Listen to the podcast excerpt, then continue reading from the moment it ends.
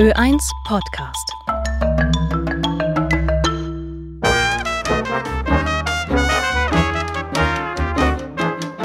Randnotizen.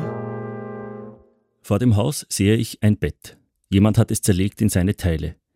Als ich das Haus verlasse, fallen mir die Teile auf, die sich auf dem Gehsteig stapeln, die langen Seiten und das Haupt an die Hauswand gelehnt, daneben andere Möbel eines Haushalts. Es ist stürmisch, ein Jännerabend, ein Windstoß wird später die Tür des Kastens umwerfen und den Spiegel darauf zu Scherben schlagen und diese bis auf die Fahrbahn verteilen. Die kurzen Füße und die Seiten des Betts erkenne ich gleich. Sie sind aus dem fast bernsteinfarben lackierten Holz der Kiefer, schlicht gemacht und alt. Gekauft in einem Möbelhaus, etwa Anfang der 1990er Jahre, mehrmals auf und abgebaut, die dicken Schrauben jedes Mal mit dem beiliegenden filigranen Werkzeug hinein und herausgedreht. Ich bin eine Viertelstunde weg und komme mit dem Gedanken von diesem Bett nicht weg. Beim Zurückkommen weiß ich auch, wem das Bett gehört. Es ist mein altes, das ich schon eine Weile her durch ein neues ersetzt habe. Dieses hier habe ich an die Nachbarin abgetreten, es ihr für das Kind geschenkt.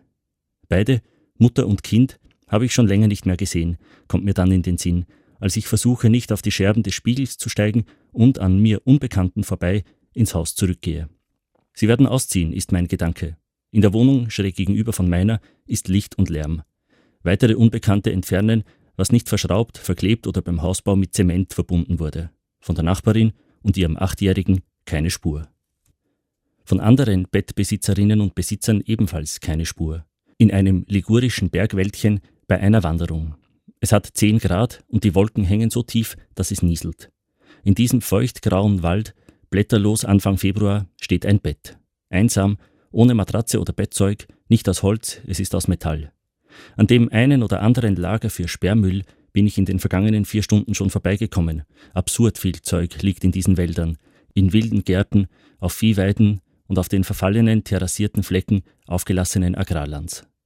Olivenbäume, unter und zwischen denen einst jemand die Netze für die herabfallenden Früchte gespannt hat, bereit für die Ernte, sind schon fest von Brombeeren überwuchert. Alte Gerätschaften, so rostig, dass der Stahl in Schichten abspringt, Plastik in Fetzen, Netze gegen Vögel und für Oliven, in Leuchtfarben und zerrissen. Das Bettgestell wird an Einsamkeit nur von einem Spielzeugauto überholt.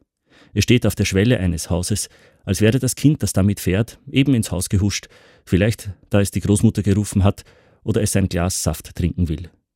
Das Auto, so groß wie eine Schuhschachtel, wirkt, als würde gleich damit weitergespielt werden. Dabei sind Haus und Garten verlassen, der Stall für Kleinvieh leer, die Fenster blind, Wäscheleinen gerissen und dem Gartenstuhl fehlt ein Bein, um die offensichtlichen Anzeichen für Abwesenheit zu nennen. Hier wohnt niemand. In der Trockensteinmauer steckt ein gut erhaltener Postwurf aus 2019. 333 Meter lang, 55.000 PS, fährt unter der Billigflagge eines mittelamerikanischen Landes. Um Kosten zu sparen, dazu sind Billigflaggenländer da, erfahre ich, als ich nachlese, was das für ein Koloss ist, der in einem Hafen in Ligurien liegt. Meine schnelle Rechnung zum Thema kommt auf 4644 Betten, die Summe aus Crew und Passagieren. Ein Passagier setzt sich neben mich. Er ist ein älterer Herr aus Nordfrankreich, wir plaudern. Ob ihm das Schiff gefalle, frage ich. Sehr, sagt er, dieses Angebot. Mir fällt das französische Wort für Überfluss nicht ein, also verebbt das Gespräch, zumindest mein Anteil daran. Was ich noch verstehe, ist, dass er mit seinem Bett an Bord nicht zufrieden ist. Drei verlorene Betten.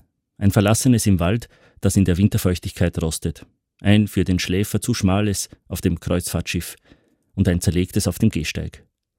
Der grimmige Alte aus dem ersten Stock sagt, die Frau sei endlich ausgezogen. Er wüsste schon warum. Sie würde nicht wiederkommen. Tatsächlich schreibt sie mir zwei Stunden später. Sie komme morgen, die Briefe und den Postwurf abholen. Sie sind umgezogen mit dem Bett. Alles gut.